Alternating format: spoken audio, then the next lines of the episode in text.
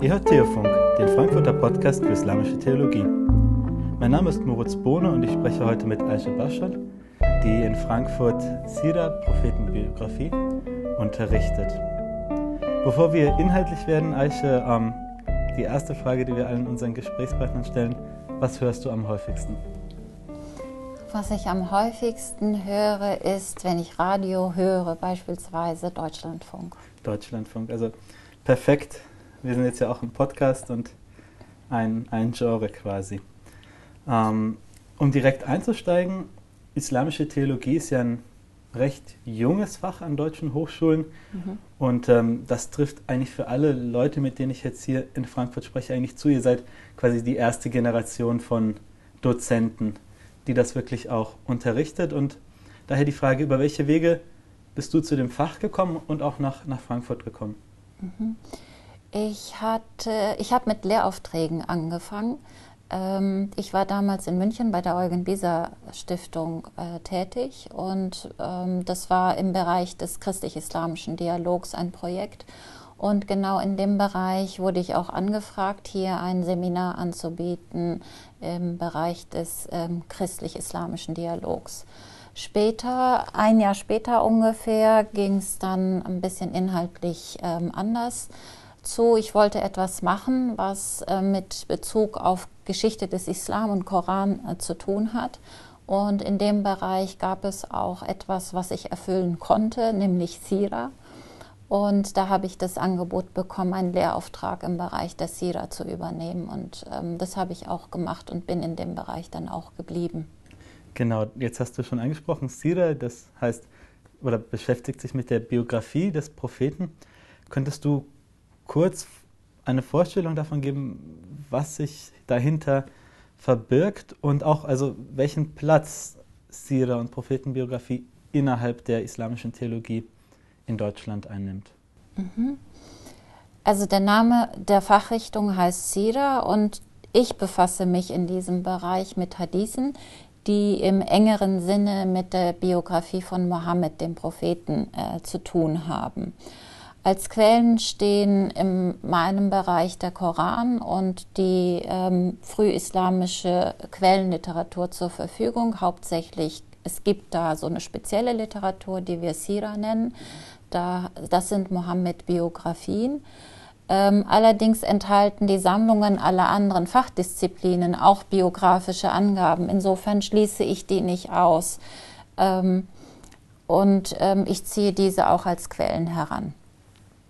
Ähm, innerhalb der islamischen Theologie an sich und auch in Deutschland ist Sira allerdings keine Disziplin, die vergleichbar wäre wie Exegese oder ähm, also Tafsir nennen wir das oder ähm, Fiqh zum Beispiel, islamisches Recht. Ähm, Sira gehört zum festen Bestandteil der islamischen Theologie, so würde ich das nennen. Ähm, aber die also die Kenntnis über das Leben des Propheten ist ein fester also Bestandteil innerhalb dieser Lehre, aber sie ist nicht als ähm, innerhalb dieser Kerndisziplinen als eine Disziplin ähm, aufgefasst worden und so ist es heute auch. Mhm. Also daraus entnehme ich auch, dass dich auch gerade die islamische Frühzeit eigentlich sehr interessiert. Ja. Und ähm, was auch das Gebiet deiner Forschung darstellt, würde ich sagen. Ja. Ähm, was fasziniert dich daran, genau in dieser, an dieser Zeit und äh, welche Ziele hast du dir für deine Forschung gesteckt? Ja, mich fasziniert ähm, die Bemühung, also dass Menschen vor Hunderten von Jahren ähm, Ereignisse aus dem Leben Mohammeds erfragt haben, erzählt, einander erzählt haben, aber auch an die späteren folgenden Generationen weitererzählt haben, bis sie dann irgendwann schriftlich festgehalten wurden. Und ähm, das ist so die eine Sache. Die andere Sache ist, äh, was mich interessiert und auch fasziniert, wer diese Menschen waren. Und ähm, und wie sie diese Ereignisse berichtet haben. Also wir haben von einem Ereignis ähm, unterschiedliche Perspektiven. Manchmal haben wir eine Erzählung, die in mehreren Varianten vorkommt. Ähm, also die unterschiedlichen Perspektiven, Details, worauf die Inhalte fokussieren und so weiter. Das sind so die Sachen, die mich sehr äh, interessieren an dem, was ich forsche. Und für mich ist es so wie Archäologie, indem ich aus ähm, also in Texten grabe, nicht ausgrabe vielleicht, aber in Texten grabe. Ähm, worauf ich achte in meiner Forschung ist, dass ich äh, mit einer Koranpassage also beginne. Ich versuche ein aus dem Koran ein vorausgegangenes Ereignis irgendwie zu finden erstmal um dann die Hadithe, die diesbezüglich erzählt wurden aus dem Leben des Propheten, in ähm, Zusammenhang zu setzen. Ähm, ich habe mich hier, also in meiner Forschung, auf Sure 33 konzentriert. Das lag zum einen daran, dass, dass in einem der Verse aus dieser Sure der Name Seyd vorkam und dass ein Name aus einer von einer Person im Koran vorkommt, ist ausgesprochen selten. Und ähm, daher, das war so der eine Anhaltspunkt. Dann der andere war, dass die Ereignisse, die in dieser Sure besprochen werden, zeitnah beieinander liegen, sodass sich auch so historisch gesehen ein, eine Reihe von Ereignissen ähm, erschließen lassen. Und, ähm, und letztendlich auch der Grund, es hat mich einfach interessiert, was da alles so passiert ist. Ähm, was ich mache, ist, äh, ich versuche zunächst die Passage, die Koranpassage aus sich selbst heraus zu äh, verstehen. Ich versuche, also die Sekundärliteratur, die dies, dies diesbezüglich gibt, also die Exegese-Literatur erstmal außer Acht zu lassen. Ähm, ich, also was in der Passage wichtig ist, wer sind die Adressatinnen und Adressaten, ähm, was ist der Inhalt, worauf liegt der Fokus, welche Informationen kann man zwischen den Zeilen vielleicht lesen. Das sind so die Dinge, mit denen ich be mich befasse. Oder welche Fragen bleiben offen zum Beispiel. Oft wissen wir nicht, worum es geht, aber wir wissen, dass es ein Ereignis gegeben hat. Ähm, ja, und dann versuche ich Hadithe ausfindig zu machen und die sind eben nicht immer in der Sira-Literatur äh, vorhanden. Ähm, deshalb also ist die Suche nach Hadithen manchmal zeitaufwendig und auch mühsam. Doch es lohnt sich. Also bisher hat es sich bei mir immer gelohnt. Und ähm, genau, und dann untersuche ich die ähm, Hadithe und dabei berücksichtige ich zwei Aspekte. Einmal die Isnade, also wer sind die Personen, die diesen Hadith tradiert haben. Da gucke ich auch in die Sekundärliteratur, was für Informationen sind über diese Personen vorhanden. Aber auch inhaltlich, wie haben sie erzählt, was haben sie erzählt, welche Detailinformationen fügen sie hinzu. Und dann kommt der Punkt eben, in dem ich die Koranpassage und den Hadith miteinander vergleiche und worauf nehmen sie Bezug? Ähm, was ist der Fokus bei dem einen, was ist der Fokus bei dem anderen? Oft ist es so, dass es sich nicht deckt.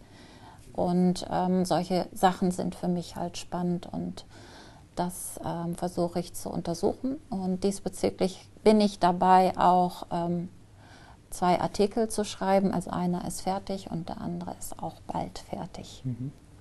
Yes. Ja, das war es okay. also so mhm. mehr oder weniger, was die Forschung betrifft. Es ist ja total spannend eigentlich zwischen den verschiedenen Disziplinen ja auch ein bisschen. Also erstmal hört es sich nach Tafsir an, wenn du sagst, du gehst vom Koran aus, dann hast du aber auch eben Hadith-wissenschaftliche Aspekte drin, das also kann ich nachvollziehen, die Faszination. Ja. Genau. Ja, also die, was im Koran eben inhaltlich darüber ausgesagt wird, kann gesellschaftlich sein, es kann juristisch also rechtlich etwas, ein Inhalt haben. Es kann ein ganz normales Ereignis gewesen sein, das später juristische Implikationen oder Konsequenzen nach sich gezogen hat und so weiter und so fort. Von daher sind die Informationen nicht alle in Sira-Werken zu finden, die eher so auf historische Fragen sich konzentrieren, sondern vielleicht in Hadith-Werken ähm, oder in Rechtswerken äh, oder auch in Exegesewerken. Also daher ist die Bandbreite der ganzen ähm, islamischen Literatur für mich ähm, da und offen. Mhm. Das spiegelt sich auch in deinem Unterricht wieder, würde ich sagen. Momentan ähm, betreust mhm. du eine Veranstaltung zusammen mit Herrn Birnstiel, der Hijaz Mohammeds im Fokus. Richtig, Darüber ja. würde ich gerne noch mehr erfahren und auch wenn nicht aktuell dieses Semester, aber doch, ähm, den Kurs habe ich ja auch bei dir besucht, einen Kurs zur SIDA, mhm. ähm, der im ersten Semester, wenn ich das richtig verstehe, angeboten wird. Ähm, wie sieht dein Unterricht aus und ähm, um was geht es dir? Was, was möchtest du den Studenten vermitteln? Mhm. Ich fange mal mit der mhm. letzten mhm. Frage an und komme dann später auf diese Vortragsreihe. Ähm, also ich unterrichte Sira ähm, und da versuche ich Episoden aus dem Leben Mohammeds den Studierenden nahezubringen. Das kann die erste Offenbarung sein, das kann äh, Isra Miraj, die Nachtreise, die Himmelsreise sein, ähm, das kann ein, äh, eine kriegerische Auseinandersetzung gewesen sein und ich ziehe dazu die klassischen Werke heran, wie Ibn Ishaqs ähm, Sira zum Beispiel oder Al-Waqidis Marazi von Abdurrazak ziehe ich ähm, die Marazi heran. Also und ich mache, also ich ziehe sozusagen, ähm, den, im ersten Semester können die Studierenden natürlich noch nicht Arabisch lesen. Ähm, deswegen nutze ich Übersetzungen überwiegend und stelle sie entweder selbst her, je nach Thema, wenn es, wenn es keine gibt, oder ähm, nutze das vorhandene, äh, was es an Übersetzungen gibt. Ähm, das erfordert, ähm, weil die Studierenden zum ersten Mal mit diesem klassischen Material oft in Berührung kommen, Kenntnisse darüber, was ist überhaupt ein Hadith das ist so, was ich in den ersten Stunden gebe. Wie, wie sehen diese Texte überhaupt aus? Sie sind ähm, halt alt und haben seine, ihre Eigenheiten.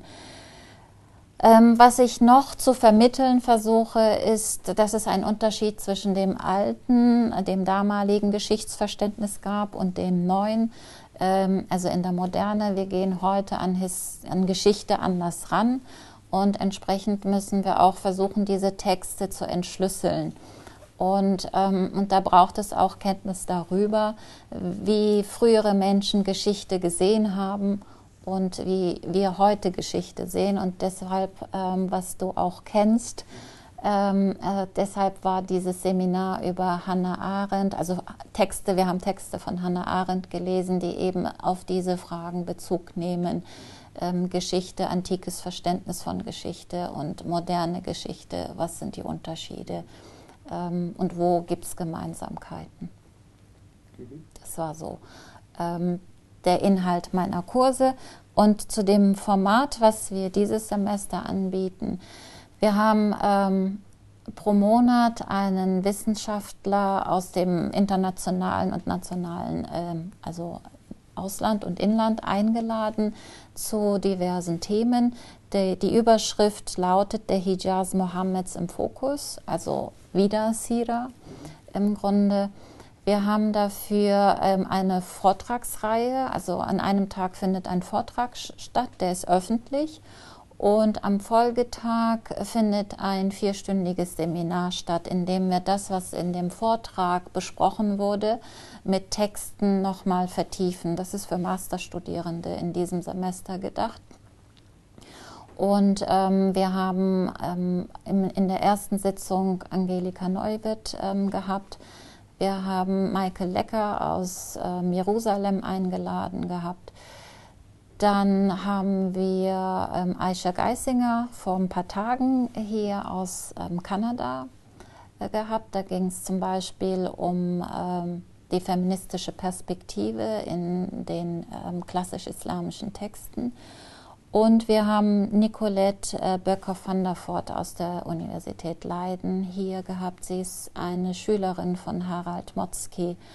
Und ähm, wir haben uns mit der Isnat-Komettenanalyse praktisch auch befasst. Wir haben viel darüber gelesen, aber zum ersten Mal auch wirklich ähm, diese Methode geübt und gesehen, äh, wie aufwendig es ist, mit dieser Methode zu arbeiten. Und da haben wir wirklich äh, viel gelernt. Dieses Programm werden wir im kommenden Semester auch fortsetzen. Ähm, wir haben zum Beispiel François de Blois eingeladen, wir haben Rebecca Williams aus den USA und Peter Webb aus Leiden hier zu unterschiedlichen Themen. Mhm. Also wer gerne mag im Master, ähm, darf kommen. Genau, das ist, ja, ich finde das, das ähm, mindestens genauso spannend. Also da, da spiegelt sich auch das wieder, was dich ja beschäftigt. An der Stelle schon mal vielen Dank. Die letzte Frage, ähm, den Standort Frankfurt in drei Worten. Ja, ich, also ich würde sagen spannend, ähm, zukunftsweisend und ähm, vielleicht als drittes abwechslungsreich. Mhm. Ja, so wie, so wie unser Gespräch. Vielen Dank, Aische, dass du dir die Zeit genommen hast. An unsere Zuhörer vielen Dank fürs Reinhören. Im Netz findet ihr uns unter Theofunk auf unserer Website und im sozialen Netz. Bis dahin, bleibt gut und hört gut.